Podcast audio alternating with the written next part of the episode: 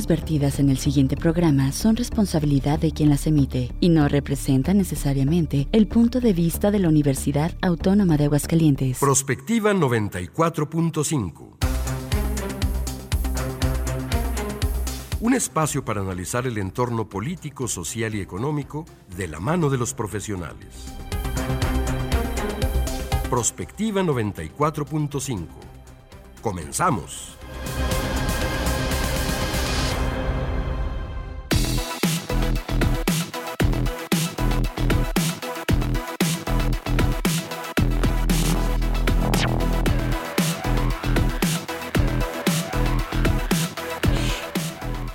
¿Qué tal? Muy buenos días. Perdón, buenos días. Bienvenidos a Prospectiva 94.5. Gracias por estarnos acompañando. Estamos arrancando esta semana. Es lunes, es 28 de agosto de este año 2023. Un día caótico con mucho tráfico. Es el arranque del ciclo escolar 2023-2024. Y bueno, luego, luego se siente en la ciudad pesadita de tráfico. Esperemos que ustedes nos estén escuchando eh, pues ya en su casita, en su trabajo o en el trayecto y pues darles la bienvenida, agradecerles que nos estén acompañando, que estén siguiendo la sintonía de nuestra estación universitaria. Estamos contentos, por supuesto, porque hoy tenemos resumen de la semana, periodistas invitados que van a reflexionar sobre pues los temas, por supuesto, el arranque de este ciclo escolar en medio de toda la polémica por la cuestión de la entrega de los libros de texto y además, pues en lo político también hay avances desde el frente y en Morena. Este fin de semana, por cierto, estuvo aquí en Aguascalientes Xochil Galvez y tenemos los detalles de todo esto. Así que les damos la bienvenida. Agradezco, como todas las mañanas, a Mari Hernández, mi compañera en la conducción. ¿Cómo estás, Mari? Buenos días. Hola, Leti. Muy buenos días y buenos días a todas las personas que nos escuchan a través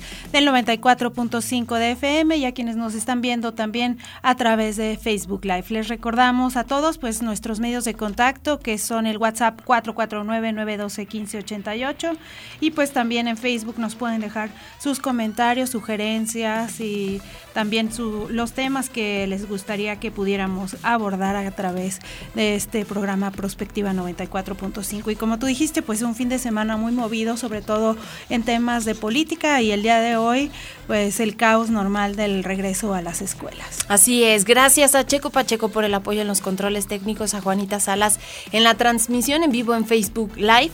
Y bueno, pues si les parece, iniciamos, vámonos directamente con el resumen.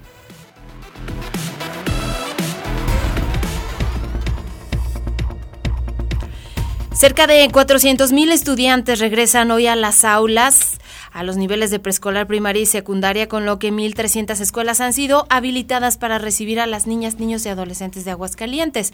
En medio de la polémica por los libros de texto en este arranque del ciclo 2023-2024, el Estado presentó el viernes una plataforma, aquí le informábamos, pues con estos contenidos de apoyo bibliográfico, ejercicios y material adicional como herramienta para alumnos, maestros y padres de familia.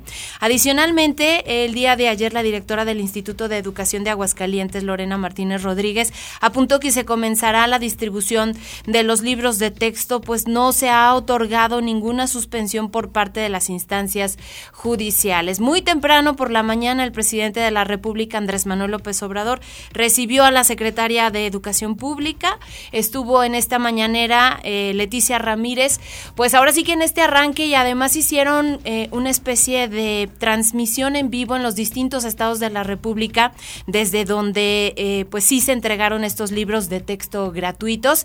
Y bueno, pues esto es parte de lo que se dijo en esta conferencia mañanera. Arrancaron precisamente en la Ciudad de México, en donde pues la población es estudiantil de educación básica es de las que más mm, pues número en niños tienen justamente en la República. Vamos a escuchar esto. Es el inicio del ciclo escolar 2023-2024, donde más de 24 millones de niñas, niños y adolescentes estarán en las escuelas, en las aulas. Es un día de mucha alegría. Vamos a iniciarlo como iniciamos siempre en las escuelas, con la ceremonia cívica que nos permite reconocer de dónde venimos y tener ese respeto por nuestros símbolos patrios. Tenemos el contacto primero con Ciudad de México. Sí, bueno, bueno. sí. Buenos días, señor presidente. Quiero informar que estamos en la escuela Participación Social número 2, en la alcaldía Venustiano Carranza. Se están incorporando a clases un millón cuatrocientos mil alumnos de educación básica, fundamentalmente la gran mayoría, un millón doscientos mil, de educación básica pública. Y quiero informar que se están repartiendo aquí en la Ciudad de México casi cuatro millones de libros de texto gratuito.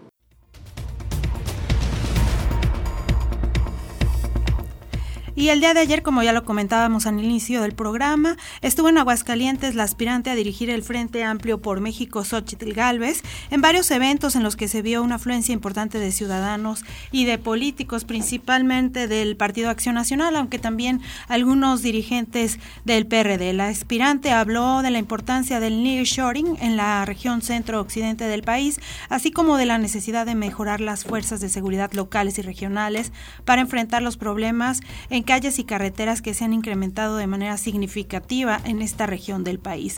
Durante la rueda de prensa que ofreció la senadora, el PRD respaldó y apoyó al aspirante para obtener la candidatura del Frente Amplio por México. Y bueno, vamos a escuchar un fragmento de uno de los audios que ella mencionaba en los eventos que tuvo aquí en Aguascalientes, en donde hacía varias críticas al gobierno de la Cuarta Transformación. Escuchemos.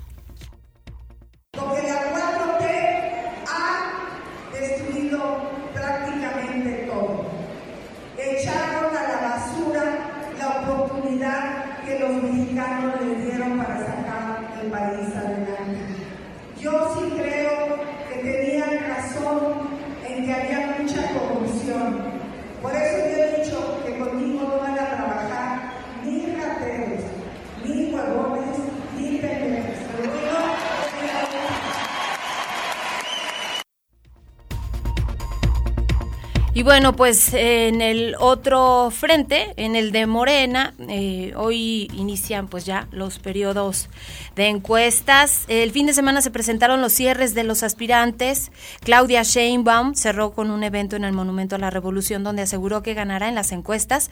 Mientras tanto, Marcelo Ebrard realizó su evento final en la Arena Ciudad de México con una afluencia, de acuerdo a sus propios conteos, de 200 mil personas, aunque dijeron luego misma gente que sigue a otros candidatos, eh, a, otros candidatos que no cabía tanta gente ahí, pero bueno, Adán Augusto cerró también en el Monumento a la Revolución, aseguró que fue el que más kilómetros recorrió. Fernández Noroña realizó su cierre en Zacatecas y Ricardo Monreal lo hizo en Tlatelolco. Manuel Velasco realizó su cierre en Santa Fe. Por su parte, el Frente Amplio por México realizó su último foro en Mérida, Yucatán, eh, con lo que también comienza el levantamiento de encuestas que culminará con la consulta del próximo domingo 3 de, de septiembre.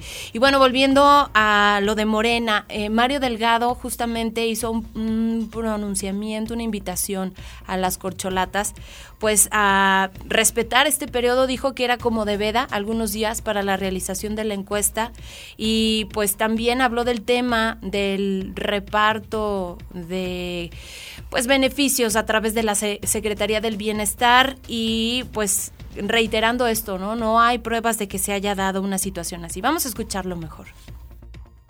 Hay gente que pues se calientan los ánimos, pero eh, digamos a nivel general lo que estamos viendo es que se ha conducido bien este proceso, ¿no? No, coincidimos con, con aquellos eh, señalamientos de que hay una operación de la Secretaría de Bienestar o algo parecido, interferencia por parte del gobierno federal. Nosotros lo hemos evaluado con el gobernador Durazo y no eh, creemos que sea así. Y, y, bueno, ahora lo que falta pues ya es, hoy terminamos esto y empieza un periodo muy importante que es el de la veda también para los aspirantes que ya no pueden eh, incitar a que haya recorridos, no pueden tener ya eh, brigadistas, no puede haber ningún tipo de publicidad en favor de un aspirante o de otro. Ellos ya no pueden hablar sobre el proceso ya eh, ese periodo eh, terminó. Eh, y también le estamos pidiendo a los aspirantes pues que le pidan a sus simpatizantes a su vez que ya esta semana se pare cualquier tipo de activismo, cualquier tipo de proselitismo. que se deje ya esta, esta semana para que se puedan levantar en orden las encuestas sin ningún tipo de interferencia. Y a propósito de los aspirantes a la candidatura presidencial, el día de hoy el diario Reforma presenta su encuesta levantada del 18 al 23 de agosto, en lo que se arrojan datos interesantes. Por ejemplo, dentro de Morena, Claudia Sheinbaum encabeza las preferencias con un 37%, seguida de Marcelo Ebrard con 22%. Fernández Noroña alcanza 7 puntos, mientras que Manuel Velasco tiene 6, 5 de Adán Augusto y 4 de Ricardo Monreal. En un careo entre Claudia Sheinbaum y Xochitl Galvez, la morenista alcanza el 44% de las preferencias contra 27% de Galvez y un 12% en esta encuesta para Samuel García como candidato de MC. Si la competencia fuera con Marcelo Ebrard, la ventaja sería menor, pues el morenista logró una preferencia del 41%, 41% mientras Xochitl Galvez llegaría al 28% y Samuel García permanece en el 12%. En el financiero también publican una encuesta realizada entre el 25 y 26 de agosto que Esperamos comentar ahorita más ampliamente con nuestros invitados, pero ahí del lado del frente opositor, Xochitl Galvez saca una ventaja de 16 puntos sobre Beatriz Paredes al obtener 58% de las preferencias en porcentaje efectivo frente al 42% de la priista.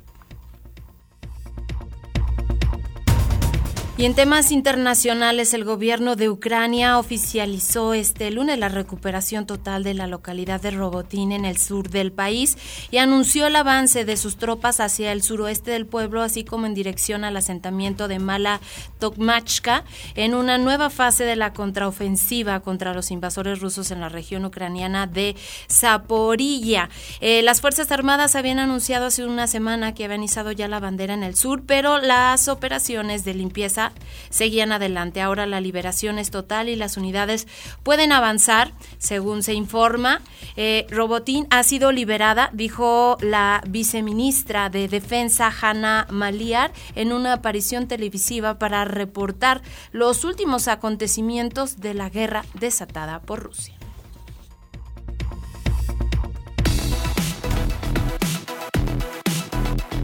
Comunícate al WhatsApp al 449-912-1588. Búscanos en Facebook como Radio UAA o en Instagram Radio UAA 94.5 FM.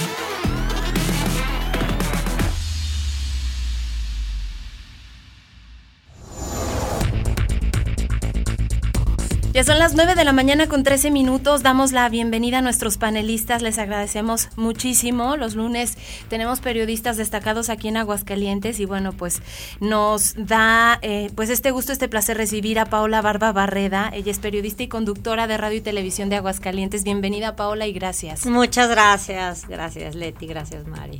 Y también está con nosotros Edilberto Aldán, director editorial de LJA, que por cierto, la semana pasada cumplías años de eh, estar colaborando y de ser director ahí en jornada. en LJA, perdón. Felicidades. Gracias, 11 años ya. Felicidades por esta gran labor. Y bueno, ¿qué les parece si empezamos por el tema del el arranque del ciclo escolar? En medio de toda esta polémica. El viernes, eh, el gobierno del estado, a través del Instituto de Educación de Aguascalientes, da a conocer una plataforma que va a acompañar, por supuesto, a, pues, a todo el personal, a los alumnos incluidos, los padres de familia que pueden acceder a ella, que pueden conocer pues todo esto, que tiene como objetivo pues servir de apoyo, ¿no? En la formación de los jóvenes, niños y jóvenes aquí en Aguascalientes.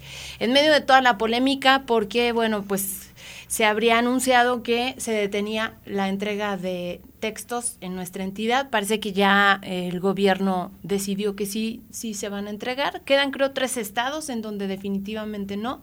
Y pues esto parece ya más bien un tema político. Lo hemos platicado en reiteradas ocasiones. Escuchábamos, pues incluso aquí en Aguascalientes, algunos medios que seguían compartiendo esta información de que si la educación comunista, de que si los conceptos sexistas y no sé cuántas cosas. ¿Qué opinión te merece a ti todo esto, Dilberto? A mí me parece que es una polémica absolutamente inútil. Este, ya se sabía que se iban a repartir los libros desde el principio eh, y que tanto del gobierno como de algunas autoridades, autoridades, algunos sectores muy conservadores se ha aprovechado para hacer politiquería de la, de la más baja, porque Eh, datos recientes del Coneval que ustedes presentaron aquí hablan del enorme rezago educativo que hay en el país y eso no se soluciona eh, con polémicas como esta sobre los libros. Serían dos temas. Una es eh, la distribución de los libros de texto gratuito y la otra es el nuevo modelo eh, que quiere de educativo que quiere imponer la cuarta transformación. cuando la gobernadora Teresa Jiménez salió en un video, que eso yo creo que hay que tomarlo en cuenta, nunca fue una posición oficial a través de un boletín, sino un video donde decía que había escuchado a la gente y que entonces iba a acompañar a otros estados en no repartir los libros de texto gratuito, eh, no hizo, y nosotros lo señalamos en el periódico, un, no, interpuso un amparo como se hicieron Coahuila y Chihuahua, que son los únicos estados donde no se van a distribuir. El, y Estado de México, ¿no? También me parece. Eh, por un, orden de un juez, claro. Pero en el resto son diferentes amparos, unos contra el modelo, otros contra los libros. El sábado, en un programa de radio, la titular del IEA, Lorena Martínez, dijo que no había más remedio que empezar a repartirlos, a menos que hubiera hablar de un juez. El CENTE, la sección 1, también anunció que a los maestros sí se las iba a repartir. Y bueno, creo que en toda esta polémica eh, de lo que se trata es de ver eh, o de señalar que la autoridad estatal le hace caso a unos sino a otros, pero en el fondo no se resuelve nada y no está discutiendo si ese es el modelo de escuela o educativo que necesitamos, si son libros de texto gratuitos que necesitamos o no, y se está dejando pasar la oportunidad de abatir el enorme rezago. La plataforma a la que te refieres, eh, me parece, ayer la vi, por encima. Me parece que tiene otra cosa que ver, ¿no? Es de lo que vemos que tomar en cuenta es que la gobernadora dijo que se iba a dar un enorme impulso para un acuerdo y apoyo a la educación básica. La plataforma de Pasos Gigantes es sobre la enseñanza del idioma inglés. Eh, me parece también que es importante el anuncio de que más de 1.100 escuelas, casi el 90%, un poco más del 90% de las escuelas de educación básica están conectadas a Internet. Bueno, esa es una, una salida. Y lo de los libros de texto gratuito, pues se ha prestado a muchísimas malinterpretaciones, pero también me parece que a demostrar que quienes se oponen a este tipo de educación lo están haciendo por consigna, porque así como es, hay errores, los han señalado, eh, también se han hecho eh, muchos testimonios falsos acerca de lo que tienen o no contienen. Y además una confusión. Eh, nosotros constitucionalmente tenemos derecho a cierto tipo de educación. No es, falso que haya comunismo en, en, los libros de texto. Es falso que se quiera imponer una moral, ¿no? educación sexual, que ya está en los libros de texto gratuito actuales. Eh, no, es, no, no, cambia nada. Y bueno, si tienen errores, por supuesto, todos los libros de texto lo han tenido, ¿no? Y lo que habría que discutir es si el México que va ya en el siglo XXI requiere un modelo de educación básica único. ¿no? Hay que recordar que esto lo empezó a promover José Vasconcelos y que en el gobierno de López Mateos se hizo un modelo de libro de texto gratuito con el que todos crecimos ustedes son más jóvenes y entonces crecieron con versiones diferentes al, con el que yo crecí, pero que además, eh, y señalar que los que se quejan tienen a muchos a sus hijos en escuelas, en escuelas privadas, ¿no? Donde no se respeta particulares. Entonces habría que pensar en este miles de niños que no tienen acceso a la educación y que el libro de texto gratuito, los libros de texto gratuito son una herramienta nada más, ¿no? Que en el aula y en la casa se compaginan para educar a los niños. ¿Crees que esta polémica en realidad servirá para que todos pongamos más atención en el tema educativo? ¿O va a ser un momento pasajero en el que discutimos sobre un tema de coyuntura como es el contenido de los libros de texto y luego nos olvidamos otra vez de la educación?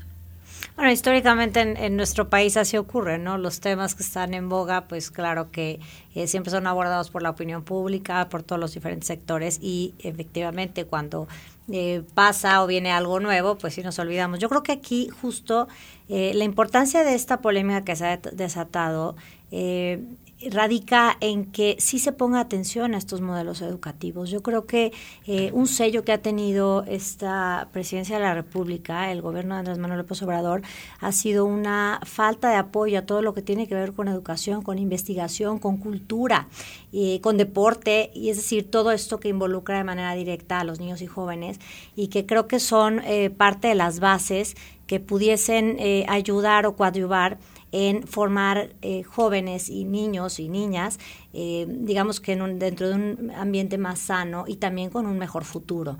Y, vemos que han desaparecido todas las instituciones de, investigación de nuestro país, eso me parece súper eh, preocupante y que ahora este nuevo modelo educativo no haya sido eh, por lo menos dado a conocer de manera clara cuál es el rumbo que tiene, eh, bajo qué conceptos se hicieron estos libros, con qué especialistas.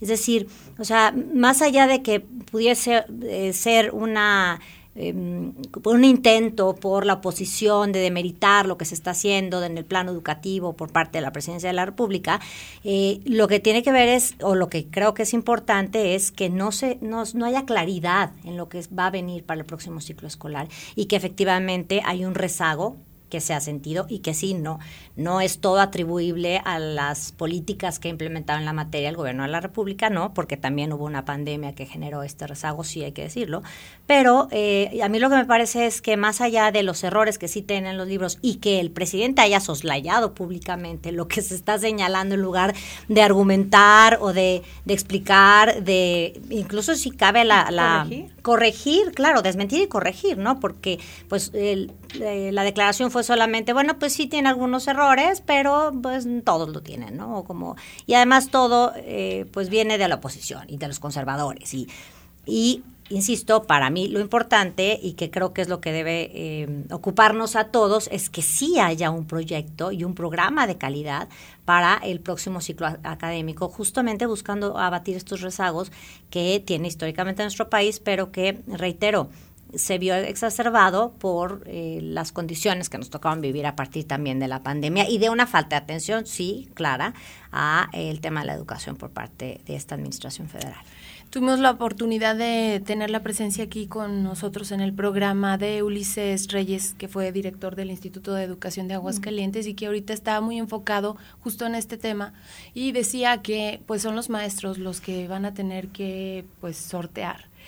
Criticaba en la implementación de este nuevo modelo que eh, impulsa el gobierno de la República, que se da como de bote pronto, bote pronto, porque iba a ser como en una primera fase una prueba piloto en los primeros tres años de la educación básica. Pero bueno, pues se les acaba el tiempo, como dice Paola, vino la pandemia, entonces como que la quieren soltar. Pero aquí lo preocupante es que la información que está llegando a los maestros no es clara, eh, se distribuye eh, pues bajo la interpretación de muchas personas que intervienen en en este proceso y entonces los maestros están básicamente con una mano adelante y la otra atrás porque además pues apenas la semana pasada ellos les entregaron sus libros de texto. No es la herramienta única, pero pues sí es parte importante, sobre todo en los procesos administrativos de los maestros, porque ahora ellos van a tener que llenar una especie de formato que antes hacían de forma semanal, ahora mensual, como dando un reporte y haciendo previsiones de qué proyecto se va a avanzar en esta semana y en otra. Y tuve la oportunidad de platicar con una maestra, ella da clases en segundo de primaria, revisó los, los libros de texto, dice básicamente lo que tú comentabas, Edilberto, pero aquí la cuestión es que sí está faltando mucha información del gobierno, desde la Secretaría de Educación Pública, directamente hacia los maestros para saber cómo va a ser la implementación de este nuevo modelo educativo. Y además, decía Ulises Reyes, preocupa porque para que se den eh, resultados de la aplicación o implementación de una reforma tienen que pasar muchos años y en México no hemos podido llegar a eso porque llega otra administración y dice la que se implementó en la administración pasada no sirve porque era administrativa. Nosotros le vamos a entrar de lleno al contexto real y no sé cuántas cosas y el chiste es que seguimos igual en materia educativa. Sí, el, problema es, eh, tiene que pasar una generación para ver los resultados, por lo menos, de lo que ocurre en el primer tramo de educación básica, los primeros nueve años. Y eh, la reforma, cuando este gobierno llegó y quiso tumbar y tumbó la reforma educativa de Enrique Peña Nieto, eh, no había dicho cuál iba a ser el nuevo modelo educativo y lo que cambia básicamente del nuevo modelo educativo o el modelo educativo de la nueva escuela mexicana es que eh, quita al estudiante y al individuo, al estudiante del centro de atención y pone en el centro a la comunidad, lo cual suena muy bien y muy bonito, pero lo importante sería que el acompañamiento de estos libros de texto gratuito, cualquiera que sea, Es el enfoque con el que se enseña. Y entonces cuando nos explicaban a los padres de familia o a los maestros que en el centro está la comunidad y que ya no se va a trabajar por materias, sino por proyectos, nosotros muchos aprovechaban para decir que ya no se van a dar matemáticas, que ya no se van a dar ciencias exactas. Este, no, es un enfoque distinto que tiene que ver con, eh, sí, el adoctrinamiento de, de los más niños, pero esta polémica, que a mí me parece inútil, porque no está concentrada en cómo se va, a implementar, eh, lo que señalaba es, no, olvidemos que cuando este gobierno, el gobierno del Estado empezó y el gobierno de la República también dijo que el nuevo modelo de escuela mexicana se iba a implementar nada más en los primeros tres años, en primero, en segundo y en tercero de primaria. Cuarto, quinto y sexto no iba a pasar nada y hasta el siguiente año se iba a, poner. Y esto tiene que ver, eh, de nuevo, con esta falta de información. Es, no lo puedo evitar porque si no se va a hacer tumor. La noticia que hoy dieron es de...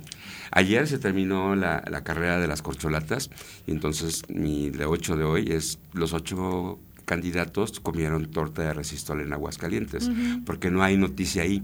Y lo que estamos viendo justo con la polémica de los libros de texto gratuito es que no hay noticia. Hay una discusión sobre qué, lo señaló Paola, ¿no? Es más importante que el presidente haya dicho o soslayado que hay errores a corregirse. Es más importante ver cuánta gente llenó la plaza a de veras tomar los libros y decir se detienen o se detienen. Hay una declaración mediática de todos los actores pero realmente no se está haciendo nada. ¿no? Eh, cuando el CENTE, la sección 1, sacó su comunicado, es, sí, ya sabían que iban a tener una semana previa para verlos, eh, analizar los planes de estudio y que recibieran los libros. Sí, cuando Lorena sale y dice que va a repartirse, pues es que no ha llegado la orden del juez. Entonces, lo que están comentando son pues noticias falsas que generan polémica, ¿no? O de veras que no hay ningún hecho noticioso en que los ocho candidatos o aspirantes a la presidencia hayan comido torta de resistol o hayan ido dos mil personas o cinco mil, da exactamente lo mismo, ¿no? Habrá que esperarse a las encuestas y en el caso de los libros, eh, me parece que se está haciendo a un lado el análisis de veras profundo con especialistas acerca de cómo, cómo enmendar los errores, cómo se va a implementar este modelo de educación y cuál tiene que ser la relación de las familias, de los padres de familia, con la escuela y con la autoridad, lo que le corresponde a la autoridad, y me parece que en ese sentido se habría que señalarlo y que lo hace bien el gobierno del Estado, es si los obligaron a tomar un acuerdo por la educación y por el Internet, que eso se haga no oponerse por oponerse a la Secretaría de Educación Pública, sino, ok, no estás de acuerdo, tienes que garantizar la calidad de la educación en Aguascalientes o en Coahuila o en el Estado de México, se está haciendo esto. Luego arreglas lo demás, luego te peleas con el que está que además ya va de salida, ¿no? Claro, ya va de salida y, y, la implementación del modelo educativo apenas comienza. Ahora habrá que ver si se le da continuidad cuando llegue el siguiente gobierno, ¿no? Dependiendo de quién sea. Sí, claro, dependiendo de qué sea, que bueno, sabemos que sí, eh, dadas las circunstancias y como están las encuestas, eh, quien pudiera continuar, digo, hay amplias posibilidades de que sea Claudia Sheinbaum, que vendrá siendo eh, no la candidata, digamos, oficial de Morena, y que hasta el momento, pues no se ve que alcance todavía, eh, pues, a digamos que a repuntar Xochitl Galvez, aunque lo ha hecho, aunque ha sido una gran sorpresa, pero pues sí, efectivamente, que quien quede, quien quiera que sea eh, de los candidatos actuales, de los precandidatos, llegue a la presidencia de la República, efectivamente, que pues más allá de darle una continuidad, pues que se establezca, ¿no? Algo claro, porque creo que el, el de ahora no está, o por lo menos, como bien dices, Alberto, no hay una eh, noticia clara, no tenemos una información eh, veraz y sustentada de hacia dónde va este proyecto de educación, es decir, cuáles son estos lineamientos, bajo qué puntos, cuáles son eh, los temas torales y fundamentales y hacia dónde se va a dirigir.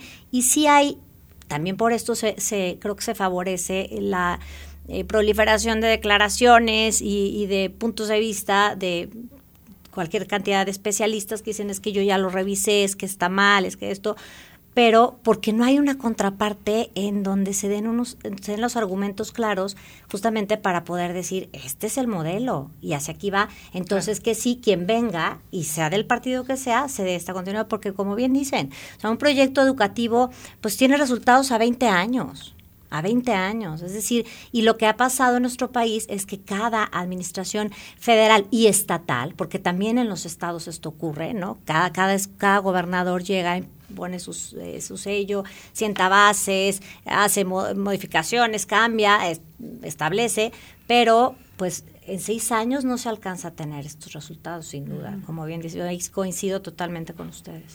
Son las nueve de la mañana con 30 minutos. Si les parece, vamos a hacer una pausa. Los seguimos invitando para que participen con nosotros en el 449-912-1588.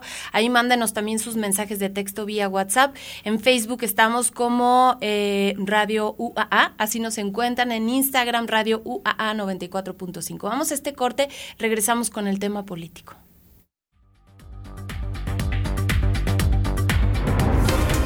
Prospectiva 94.5.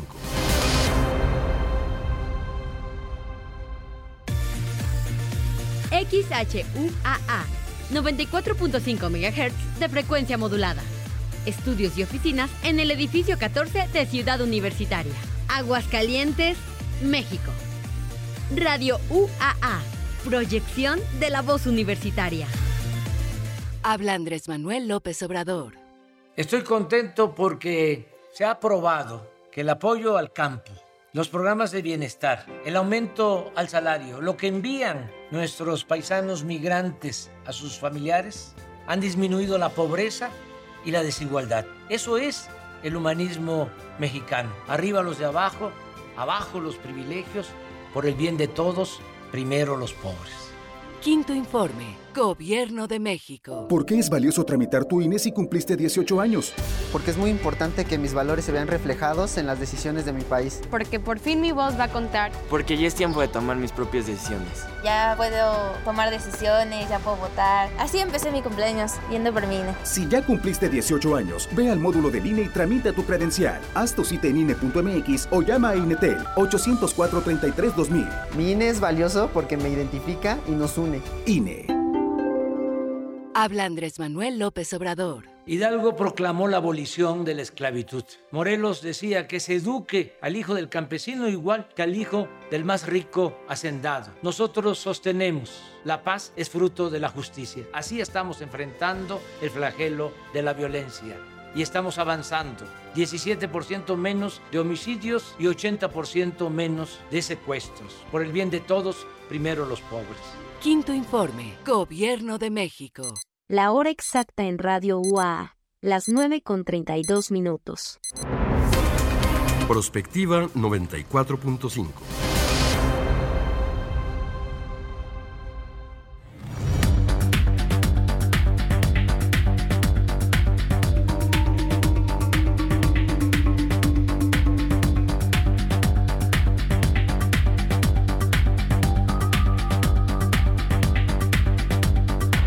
Ya son las 9 de la mañana con 33 minutos. Continuamos aquí en Prospectiva 94.5 y vamos al tema político. Vamos a empezar con lo que ocurrió pues precisamente aquí en Aguascalientes estuvo Xochil Galvez. Yo quisiera que me eh, hicieras mm, tus comentarios, Eddie, a propósito de cómo ves este fenómeno, porque ahorita en Facebook Live pues se desata la, la polémica de si es como, no sé, el personaje que ha logrado llegar a, tocar esas fibras sensibles de la población, o hay gente que está detrás y le infló, ¿por qué los priistas no estuvieron en el evento aquí en Aguascalientes? ¿Cómo ves tú este, este escenario? Los invito a escuchar este programa todas las días y a leer a lj.mx porque justamente escribía hoy en mi columna acerca de este fenómeno. Mari señalaba los datos de Reforma acerca de cómo va la competencia y es de antes de qué bueno que ya se acabó porque esto no podemos dejar de hacer, no podemos hacer a un lado que esto es un simulacro y que son procesos ilegales y que se adelantaron a los tiempos eh, marcados por la ley y entonces en una de las encuestas creo que en la reforma señalaba Mari que Samuel García tiene X puntos Samuel García se bajó hace muchísimo de la contienda, ¿no? Luis Donaldo Colosio se bajó hace muchísimo de la contienda. Entonces, hablar del fenómeno de cuántas corcholatas o taparroscas vinieron a comer torta de resistol me parece absolutamente inútil, pero además me, yo lo que se lleva por ahí, eh, no hay hecho noticioso y a los medios de comunicación nos hace cómplices de eh, actos ilegales y de corrupción. Hoy señalaba eh, hay carteles, salud, hay carteles eh, ya donde señalan que Arturo Ávila es el futuro o que Adán Augusto es el hombre fuerte de la cuarta transformación y que están puestos o pagados por supuestos medios de comunicación. Nosotros, ustedes, también tienen que darle cobertura a este que no es un hecho noticioso, que no hubiera pasado absolutamente nada, que no transforma la vida de los universitarios ni de los aguascalentenses si hoy no hablamos de que ayer se juntaron dos mil mujeres o más, porque sí fue mucha gente, a escuchar a Xochil Galvez o escuchar a Marcelo Ebrard, ponle a quien quiera. Entonces lo que estamos comentando es tratando de rascarle para hacer interpretaciones sobre las posibles intenciones de quienes creen todavía que México merece ser gobernado por grupos de acarreados o eh, grupos sectorizados donde yo acompañé a la candidata o al candidato y le traje tanta gente para que a la hora del reparto de candidaturas, porque también hay que olvidar que hay nueve gubernaturas en juego y que hay miles de puestos, ayuntamientos, congresos locales, hay elecciones en todo el país. Entonces, pues sí lo podemos comentar y va a haber color, por supuesto, si te acercas. Y fíjate que, pero el color va a radicar en poner atención en, regresando al tema anterior, en cosas que no tienen importancia. ¿no? Es la pelea de los gobiernos estatales o los gobiernos de oposición en contra del gobierno federal. Aquí es lo mismo, es ¿Dónde le buscamos para encontrarle la comidilla y el comentario sagaz o que nos haga ver como que seamos más de lo que realmente eh, estamos enterados y poner nombres y ah, el senador dijo tal, la candidata dijo, no importa, o sea, en ambos casos los, los dos procesos, tanto el de Morena y sus aliados como el de el PRI, PAN y PRD, me niego a llamarle oposición porque me parece que no, no lo es, ¿no? Este, Van a terminar el 3 de septiembre el del Frente y el 6 de septiembre el de, Morena, con los resultados de la encuesta. Y lo que tendremos que comentar ahí, lamentablemente para nuestra vida democrática, es quién se va a quejar o quién no se va a quejar. ¿no? Ahorita estamos en un momento en que vemos, es que va a ser Samuel García, es que va a ser Xochitl, es que va a ser Beatriz o va a ganar. Y en el 3 y el 6, en vez de estar discutiendo el mal informe, por, voy por hecho que va a ser un mal informe que dé el presidente el 1 de septiembre, vamos a estar comentando que no fue justo que le ganaran a Beatriz y el 6 de septiembre va a ser, vamos a ver si Marcelo Ebrard se va a Movimiento Ciudadano y ahora qué va a pasar. Pero en hechos concretos algo para darle sustancia para la discusión pública o para la conversación eh, política que merecemos, no, no hay nada. Yo no veo mucho.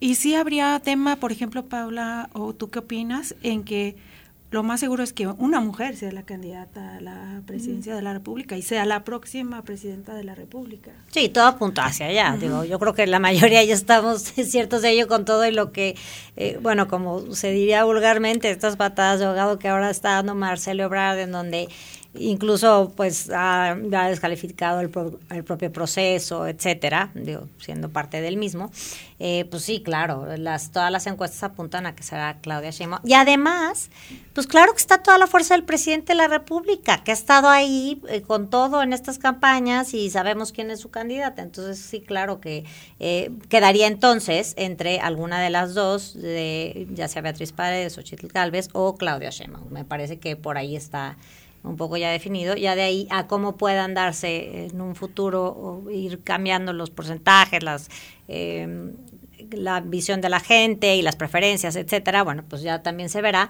porque yo sí creo que que para todos eh, estaba muy definido la próxima elección en torno a que Morena se iba a perpetuar en el poder por lo menos otros seis años, al menos, y que pues no había una oposición o había candidatos que pudiesen hacerle la competencia. Sí creo, yo sí tengo la convicción de que, eh, no como gran sorpresa Xochitl, pero sí eh, pues como lo dicen muchos analistas y yo coincido, ya no es un día de campo para Morena, es decir, ahora ya comienzan a ver eh, pues competencia. Competencia, exacto, solamente una competencia que habrá que ver qué, ocurre, pero sí las probabilidades de que sea una mujer la presidenta de la República son muy grandes desde mi perspectiva para, para estas próximas elecciones. Ahora, independientemente de que Xochitl Galvez empezó, digamos, como un boom, y se ha ido, como tú dices, desinflando, pues aún en las encuestas que muestra hoy el financiero y reforma, pues la, la diferencia entre Claudia Sheinbaum y ella son alrededor de 13 puntos, entonces pues tampoco son nada despreciables, sí hace una real competencia entre ambos, ¿no? Sí, sí lo creo. Eh, voy a, tomar, eh, y lo, en verdad lo lamento mucho, seguro que sea una mujer la presidente del país. Eh, lamentablemente lo que estamos viendo es que atrás de esa decisión de que sea una mujer no está un verdadero desarrollo o reconocimiento del de, empoderamiento de las mujeres y el lugar que merecen. Se lo debemos al presidente de la República. ¿no? Este, Claudia Sheinbaum es la candidata favorita, o eso dicen, de Andrés Manuel López Obrador, y la sorpresa de Xochil Gálvez, pues también es manufactura en parte de eh, la cerrazón del presidente López Obrador a no permitirle ejercer su derecho de réplica en Palacio Nacional. Eh, la diferencia de los puntos de las encuestas es eh, en un sondeo de Mitowski, eh, Xochitl Galvez contra Claudia Sheinbaum tenían dos puntos de diferencia todos esos escenarios la verdad es que son irreales. Es increíble que llevemos sexenio tras sexenio, proceso electoral tras proceso electoral, confiando en lo que nos van a decir las encuestas y al día siguiente pero fallaron. Porque las encuestas no son oráculos. Eh, entonces, eh, todavía falta, y la verdad, eh, yo señalaba en mi columna de hoy, ojalá, creo que la ciudadanía merece mejores opciones. Una, que si alguien, si una mujer llega a un cargo público es porque las condiciones de piso parejo y de igualdad están dadas como para que cualquiera con capacidad pueda ser candidato, más allá de su sexo. Entonces, no es de no es la invención de un, de un, de un hombre, no es el, empuje de un proyecto, sino el reconocimiento de que las condiciones están dadas para que hombre o mujer eh, pueda gobernar. Y lo otro es que em, me parece lamentable que eh, nos reinventamos en cada proceso electoral. Son muy jóvenes. Cuando nació el Frente Cardenista de Reconstrucción Nacional, la, candidatura de Cuauhtémoc Cárdenas, que muchos creen, creemos que se la robó Carlos Salinas de Gortari, se dio en tres meses. Entonces falta muchísimo para el proceso. ¿Puede dar Movimiento Ciudadano la sorpresa? No sé, y francamente no importa, pero es de un mes antes de que sean las elecciones, pueden pasar muchísimas cosas y ahí está el 94. No estoy diciendo que van a asesinar a alguien, pero es de decir ahorita que es una sorpresa a Xochitl Galvez. Falta muchísimo. O sea, en noviembre va a empezar eh, los tiempos de pre-campaña. Entonces, falta todavía el año siguiente que va a ocurrir. Va, eh, eh, falta también la decisión de los candidatos en cada uno de los estados, porque como hemos visto en procesos anteriores, se nos está olvidando, y eso es por lo que yo no me atrevo o no quiero llamar oposición al frente, es que no es blanco y negro. Entonces, tanto Xochitl Gálvez como Beatriz Paredes han dicho que están de acuerdo en algunas políticas de Andrés Manuel López Obrador. ¿no? Xochitl Gálvez, para mantenerse en estos niveles, ha tenido que salir a decir, eh, para desengañar las mentiras que dice el presidente, que ella va a mantener los apoyos sociales.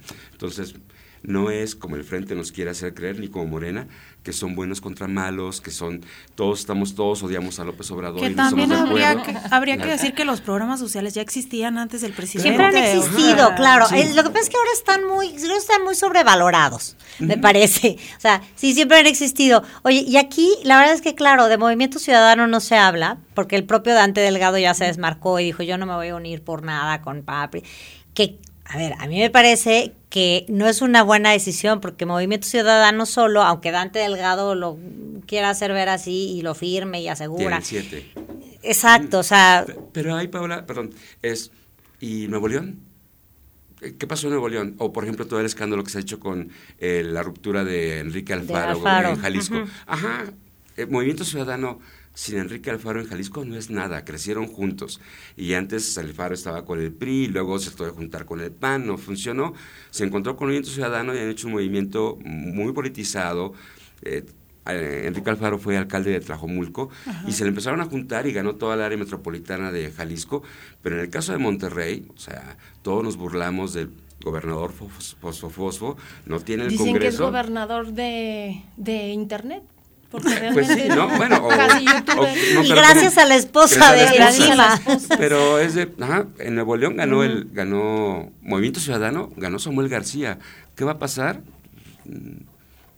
Es muy pronto para decirlo. Ahora, finalmente, yo quisiera, perdón, preguntar, porque hay otro fenómeno también importante que se está dando y del que casi nadie está hablando, es a propósito de lo que ha pasado, por ejemplo, con el Partido Acción Nacional, que vemos que mucha militancia está como no muy conforme de que se haya apoyado a Xochil Gálvez. Viene Eduardo Verástegui con esta intención, dicen, de crear un partido, trae una asociación pero yo invito, por ejemplo, a personajes como Lili Telles y hay quienes aseguran que está a la espera de la definición de los candidatos de los partidos políticos. Para él lanzarse, imagínate como eh, candidato independiente, con todo lo que no quede a gusto de las elecciones en estos dos, eh, pues ahora sí que partidos ¿Cómo ves tú esto? Pues cuando limpias la casa, toda la basurita la juntas con el recogedor, ¿no? Exacto. Eso es Verástegui. Ajá. Este... Oye, pero Donald Trump está ahí también, según Sí, lo que hay que recordar y que es un fenómeno completamente aparte es que Verástegui está promocionando su película, eh, que muchos dicen que es muy buena, yo no la he visto, pero que ha sido un éxito en taquilla, y eso le va a funcionar. Que Donald Trump diga que eh, Verástegui es el próximo presidente de México, pues está bien. Que Lili Talle se junte con Verástegui, pues está bien.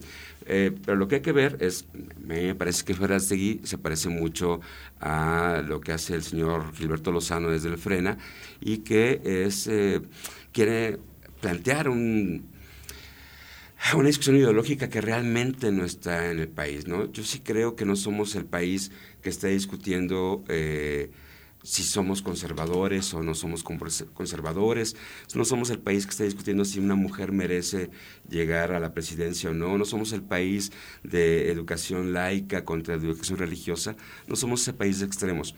Y una candidatura independiente, a esa sí, eh, me parece que le hace, ya le falta tiempo y ya tendría que ser lanzada, aunque el INE ya haya destinado presupuesto 66 millones para esa posible candidatura, pues ahí lo que tendría que hacer Verástegui es juntar firmas, ¿no? No juntar figuras.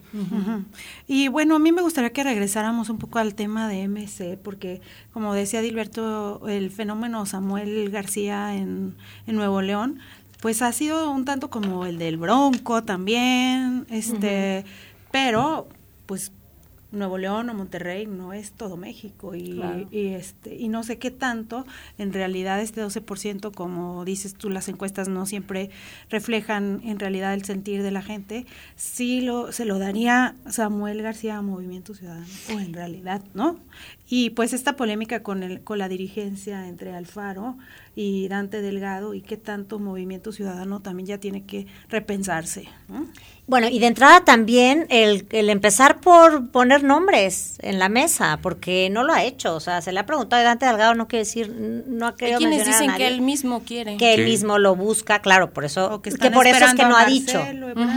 Exactamente, que se está esperando tal vez a que Marcelo no yo creo que por principio también van tarde. O sea, creo que también movimiento ya debería de estar buscando, por lo menos, ¿no?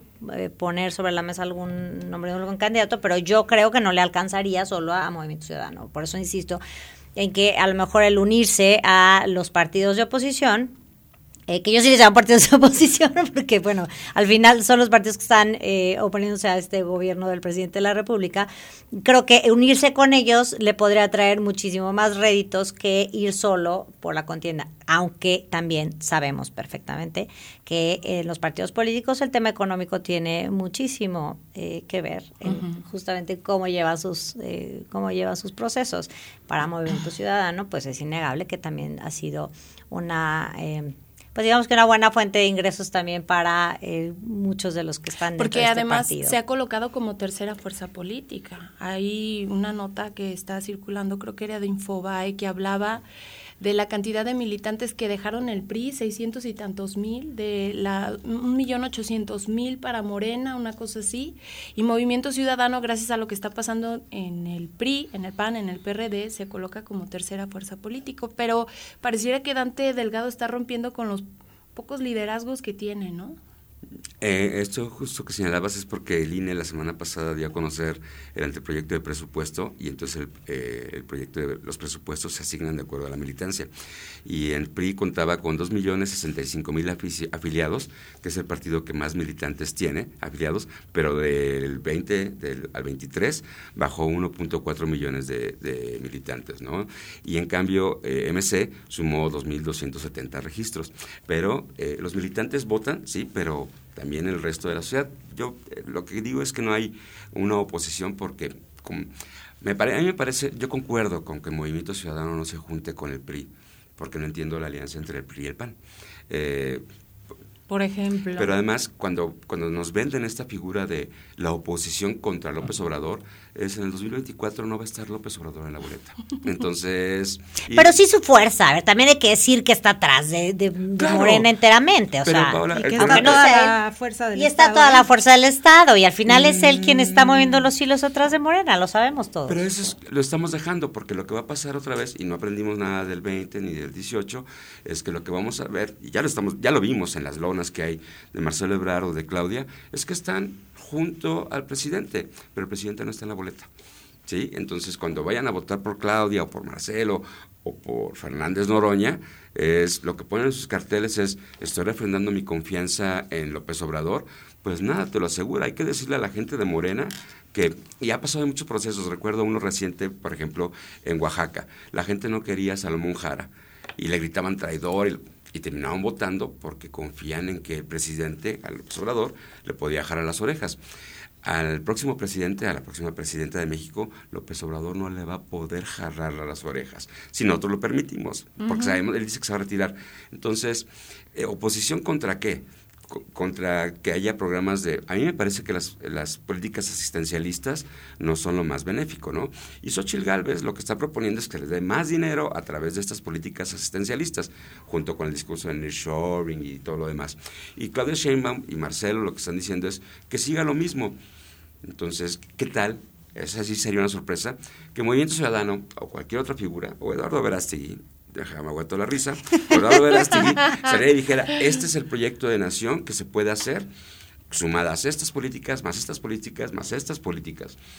Porque ahorita de lo que estamos hablando es del presidente López Obrador y del PAN, PRI, PRD en contra del presidente López Obrador y una polarización que en la vida real no existe. Y sin un proyecto, claro, finalmente ni de unos ni, de, otros, porque no, puede haber propuestas. propuestas no, no solamente porque no puede haber propuestas, porque también lo que defienden los de, la, los de Morena, los de la Cuarta Transformación, es cuál es el proyecto de nación que tiene el presidente López Obrador sus no ocurrencias. No sabemos. O sea, hoy es la escuela mexicana, hoy es desaparecer la ciencia como la conocemos y moverle al CONACYT, negar las becas de posgrado, este, una política de migrantes y en el fondo nuestra estabilidad económica es que responde a los modelos de los regímenes anteriores, como le gusta llamarlo. Pero ¿cuál es el proyecto de nación? Nos va a decir López Obrador que vayamos a leer sus libros. Ya lo leí no está. Y no están aplicados finalmente. ¿Cuál es el proyecto de también de la oposición entonces? no, no, se puede hablar de todo eso. También saben que eh, a mí me sorprendió mucho estas encuestas que de las que hablaba Mari, en donde, bueno, está Samuel García, está Manuel Velasco, y luego está Dan Augusto, y luego está Fernández Noroña, y entonces dices qué les pasó a estos otras corcholatas en el camino. Entraron, pues obviamente, en una polémica, filtraron ahí, contrapusieron, evidenciaron cosas que, pues, ahora sí, como dicen, no, la ropa sucia tendría que haberse lavado en casa y no fue así. ¿Qué les parece? Pues sí, claro, yo creo que y eso les ha valido que hayan que vayan en embajada. Es más, yo incluso dudo que todos ellos hayan tenido esta genuina aspiración, me explico, e incluso que hayan que se hayan planteado la posibilidad real de alcanzar la candidatura, la verdad. O sea, yo creo que... O sea, el cierre de campaña, el esposo de Naí la acompañó a un concierto de RBD. de hecho, dijeron que hubiera sido más rentable que cerrara su campaña en el concierto.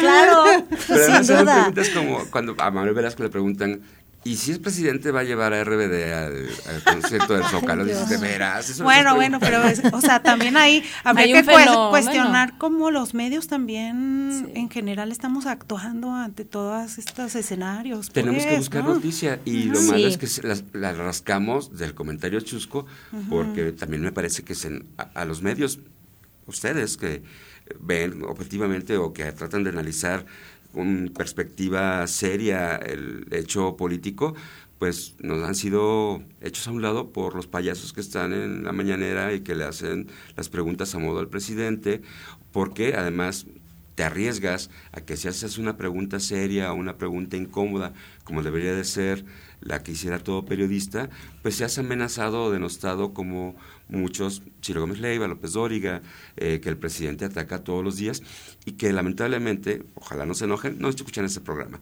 la horda de imbéciles, perdón, es muy temprano, que, siguen a López Obrador y dicen ve y ataca, eso hacen, ve y ataca, ¿no?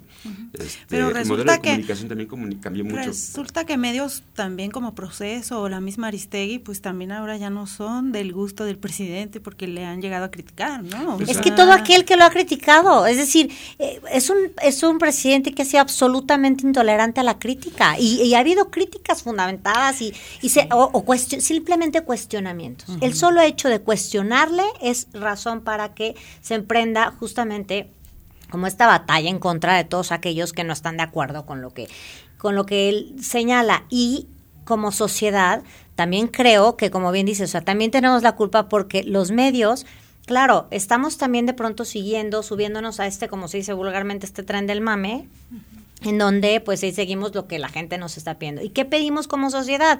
Justamente pues estos circos, estos circos en los que se ven involucrados los políticos y que también el propio presidente ha entrado eh, en esta dinámica, en esta vorágine de vamos a vorágine de, eh, pues hay que hablar las cosas de este modo, nos podemos reír de lo que sea, puedo eh, poner de lado cualquier cuestionamiento, burlarme, insisto, y, y, esto pues está trayendo como consecuencia que la información que tenemos en nuestro país y que la pues la agenda de los medios y las agendas políticas también pues no están digamos que en una en un contexto de seriedad de lo que realmente necesita nuestro país, que además pues no está nada bien, hay que decirlo, no estamos en una posición de lo mejor en nuestro país, no lo estamos, por más que diga el presidente que sí. Muchos vamos a lamentar eh, lo que pasó con Notimex porque eh, es increíble que el Estado no tenga una agencia de noticias. Y con otros medios públicos. No, no, pero, bueno, Notimex, porque el presidente astutamente ha dicho que no se necesita porque está la mañanera. Y entonces, con el cambio del modelo de comunicación de los gobiernos, es, eh, en, esta, en esta universidad hay una carrera de comunicación organizacional y sabe la importancia que tiene eh, difundir información. Pero eh, con la nación de Notimex, con la preponderancia de la mañanera y ser una sola voz y el abuso que hace el presidente de los medios públicos, eh, lo que me parece es que esta vez dejó hecho trizas el modelo de comunicación al que está obligado todo gobierno para comunicarse con la gente. Y con el resto del mundo, porque Notimex era la agencia, digamos, del país. Y ahora lo que tenemos son los chistes de... O sea, ojalá, que bueno que en Rusia, así como hoy nos dice una nota acerca de Ucrania, a lo mejor en Ucrania pues va a ser muy difícil que le entiendan a Chicoche. Ah, ¿Qué es México? pues los chistes del presidente López Obrador, Chicoche, los ataques, un señor con pajarita que dice tonterías, eh, nos quedamos sin agencia de información y nos quedamos sin una guía que incluso otros medios utilizábamos para decir, ah, va por aquí, entonces nos quieren engañar por esto, quieren cubrir esto, vamos a darle por esta investigación.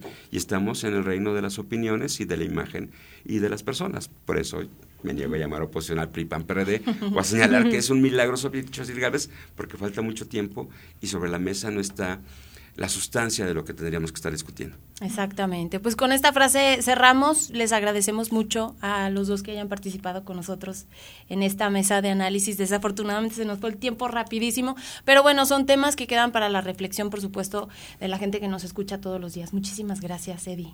Gracias, Leti. Gracias, gracias Paola. Muchas gracias, al contrario, un gusto estar con ustedes. Gracias por esto que han compartido con nosotros, gracias a ustedes que nos han acompañado, Mari, gracias. Gracias y los esperamos mañana. Mañana queremos pues plantear un panorama de la política local y de los personajes que empiezan a levantar la mano para el 2024. Así es, así que estén pendientes de nosotros. Gracias a todos ustedes, gracias a Checo Pacheco y a Juanita Salas que nos acompañan todos los días en los controles técnicos. Les deseamos que tengan un excelente inicio de semana y nos encontramos mañana en punto de las 9. Prospectiva 94.5. Un espacio para analizar el entorno político, social y económico de la mano de los profesionales. Prospectiva 94.5.